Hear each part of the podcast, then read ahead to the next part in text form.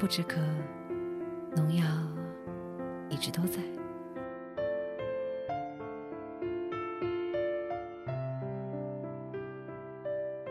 上个星期六，我的好朋友把我寄存在他那儿的东西帮我拿了过来。这里面有一本书，名字叫做《在路上放下它》。这是一本我非常喜欢的书，曾经也用这里面的文章做过文案，可后来因为种种原因，终究作罢。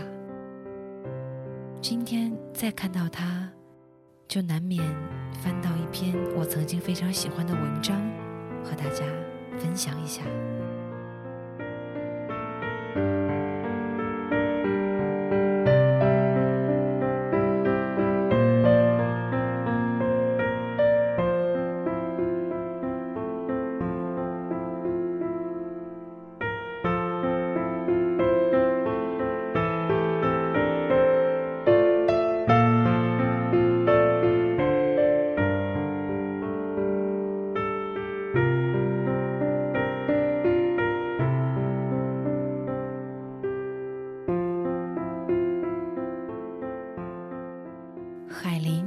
是我极少见面的朋友，我们却保留着一种默契。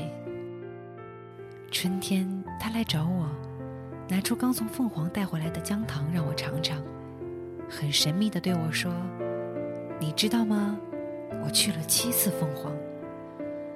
很多人都在说凤凰怎么怎么商业化，怎么怎么让人失望。其实，一个地方商业化是外在的，有些人。”始终会发现乐趣，它是私人的。海林是有凤凰情节的人，他在说了一些境遇后，结尾用了这样的话：有些感情是应该望而却步的，那么就选择放弃和遗忘吧，一切就变得简单而美丽。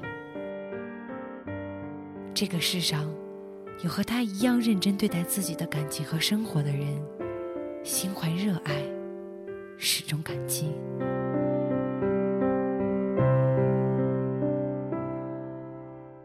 凤凰是渴望了很久以后才去的，它对于我来说始终是一个梦。车子走了两个半小时的山路，终于抵达。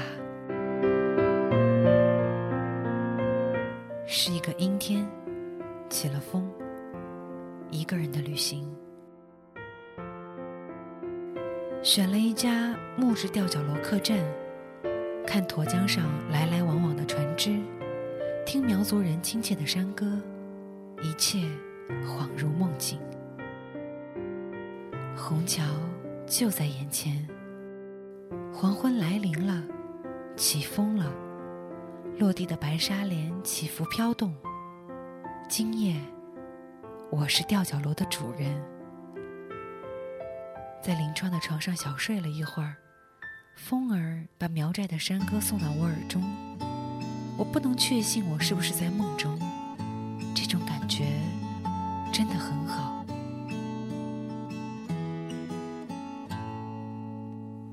晚上，窗外灯火依然。枕边放着沈从文的《边城》，看一会儿就拉开窗帘看着窗外。这满城都是翠翠呀，翠翠是每个女孩的曾经，纯净如水，眼波流转，微笑有纯棉和松针的香味儿。喜欢的人不会轻易说出口，会耍些小性子，会害羞的笑，会在有月亮的夜晚安静的想念。衣服上的一根头发，穿着简单的棉布衣服就那么好看。踮着脚站在骤雨初歇的树下，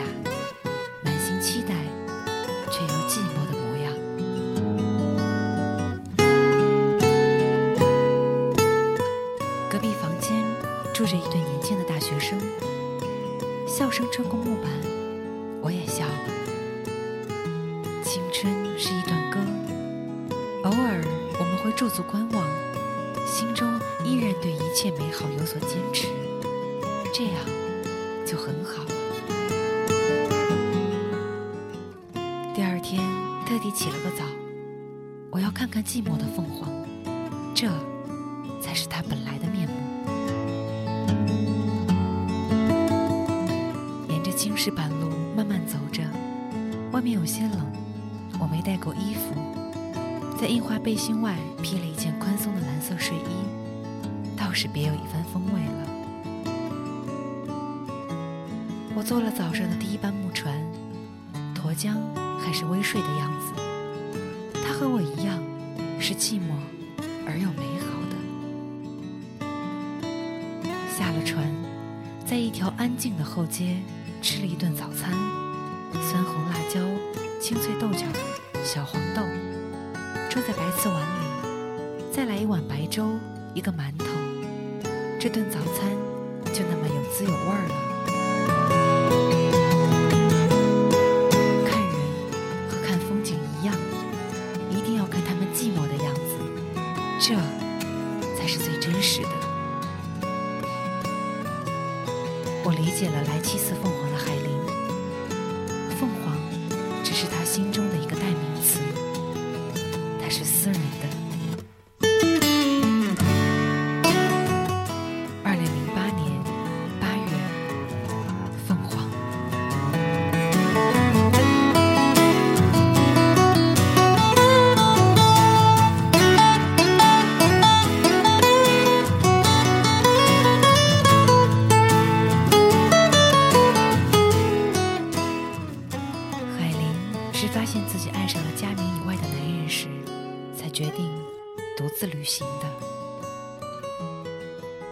去凤凰，那个心底有爱情的土家妹子翠翠生长的地方。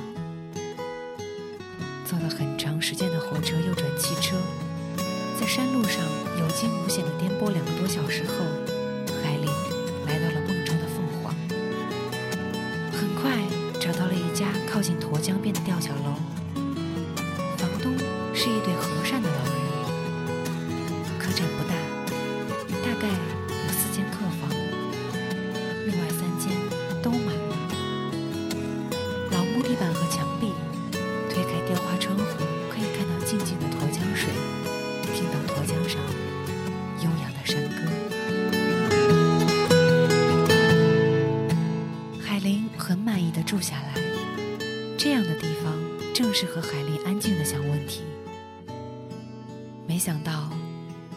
是劳累加吹风吧，海林莫名其妙的发起烧来，随身没有带药，实在支撑不住，只得起身求助房东。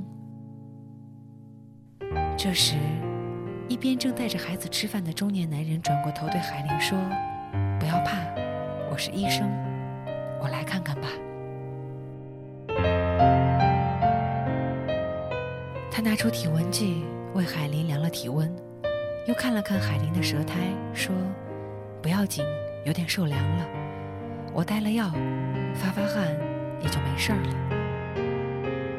他把药片给海玲拿来，又为她倒好水，就带上门出去了。海玲吃完药，昏睡了两个多小时。醒来时，烧已经退了。凤凰的黄昏已经来临了，沱江边的山歌阵阵传来，很悠长动听。海玲穿好衣服，趴在窗台上，呆呆地看了很久。突然，海玲想，该谢谢那位不知名的人了。打开门，问了房东，才知道他和自己一样是住客，带了孩子来玩的。正说着，他从外面走了进来，冲着海玲笑：“我叫刘楠，大连来的，带着孩子来这世外桃源小住几天。怎么，你一个人出来的？”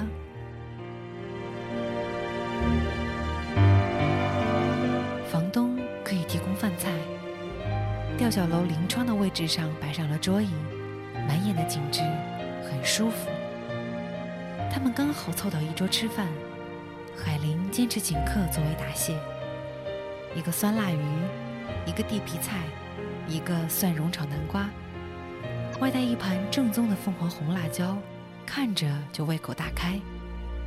刘楠夸海林会点菜，他们兴致都不错。刘楠的小毛头五岁，大眼睛的孩子，一脸的聪明相，很讨人喜欢。海林和刘楠说话时，他在数江上的船只。天暗了下来，江上很快星星点点了，虹桥上的灯也亮了起来。凤凰的夜是这样清美。海林发觉和刘楠很聊得来。有些人因为陌生，反而更能心意相通。他是让人舒服的男人，分寸特别到位。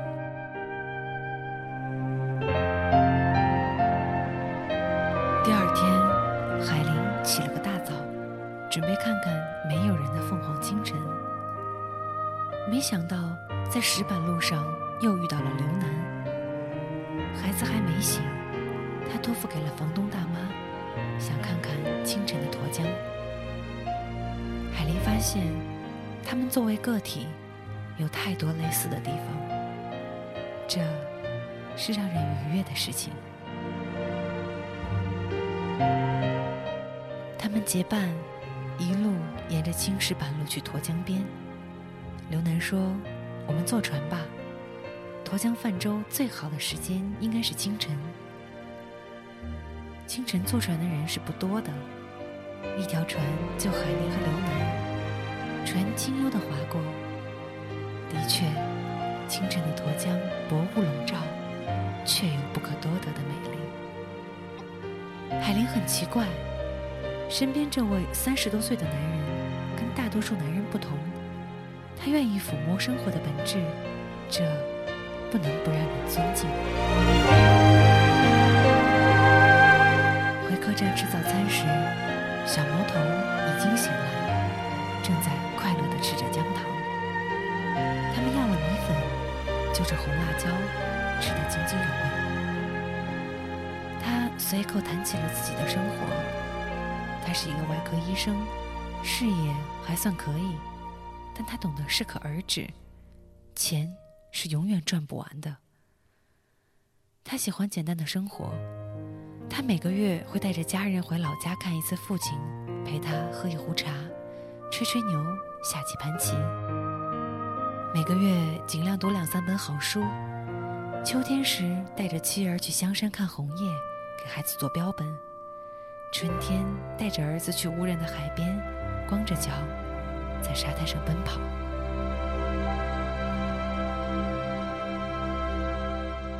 海林以为刘楠。有非常和美的感情生活，可是海林发现他的猜测并不正确。午后，小毛头睡着了。中午的客栈很安静，他们坐在临窗的小桌上喝茶。刘楠这才无意中问起海林怎么会独自出行。海林想了一下，说出了自己的心事。面对一个陌生的男人，海林非常惊讶自己的坦白，这是从来都没有过的。刘楠这样的男人很少见到，他没有任何的功力让人信赖。海林告诉他现在的状况，非常的矛盾。刘楠沉默了一会儿，对海玲说了他自己的故事。其实，在他妻子外，他爱上了另一个女人。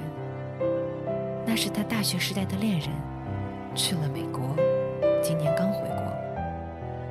重新见面了，刘楠发现他们的感情依旧没有改，相反，有了岁月的堆积，反而意犹未尽。人的感情是很奇怪的，有时自己都不能控制，但他不能对不起妻子。这段时间，他带着儿子来到了凤凰，想好好静一下。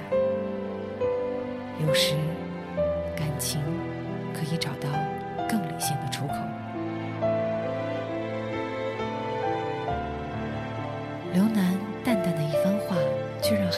震惊。这个男人在以这样的方式释放自己的激情，确实与众不同。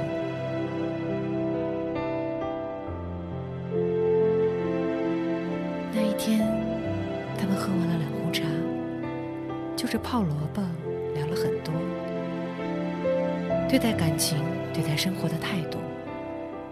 海林没有找到答案，却在刘楠的故事里豁然开朗。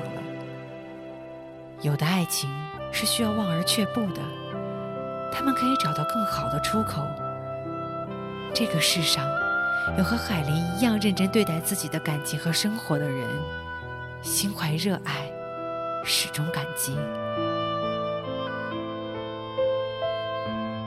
晚上，海林提议去放灯，带着小毛头来到沱江边，点上河灯蜡烛，许一个愿，放在水上飘，非常美。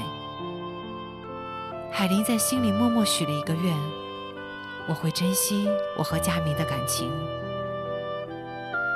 花灯在水上静静地飘过，海林感到自己的灵魂受到了一次洗礼。海林问刘楠许的什么愿，他笑笑说：“愿是不能说出口的，不然就不灵了。但愿这次凤凰之行后，他的心能平静下来。”他要好好陪父亲下一盘棋，秋天时再带家人去神农架看枫叶。听说那里的枫叶是会让人醉的。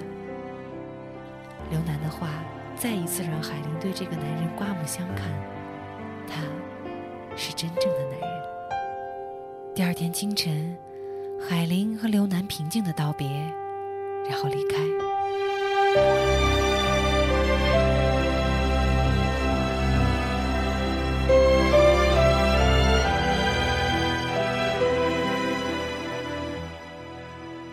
去路边的小摊子买了一副古铜色耳环和一个银手镯。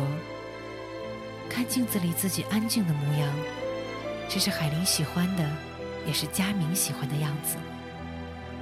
又去书店买了一盘编成的影碟送给佳明，他是海玲应该好好珍惜的人。就像刘楠说的，有些感情是应该望而却步的。那么。就让他们选择放弃和遗忘吧，一切就变得简单而美丽，这已经够了。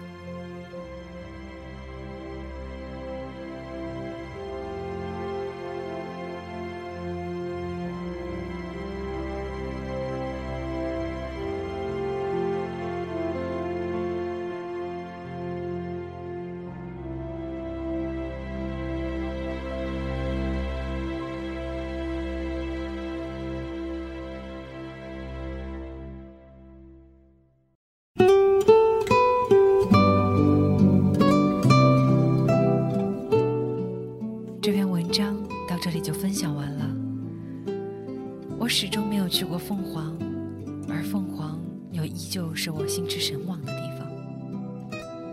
我想为了这篇文章，我终要去一次凤凰，看看那片宁静与美好。最后，把这篇文章里的一句话送给正在纠结的一些人们：有些感情是应该望而却步的，那么就选择放弃和遗忘吧。就变得简单而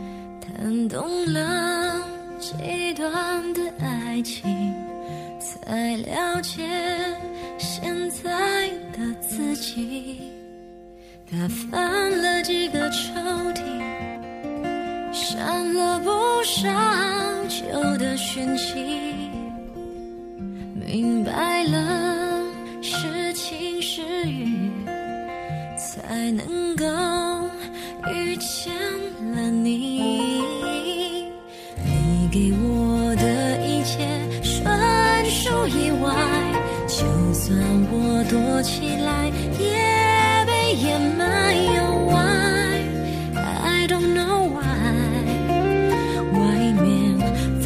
就不再精彩，我越是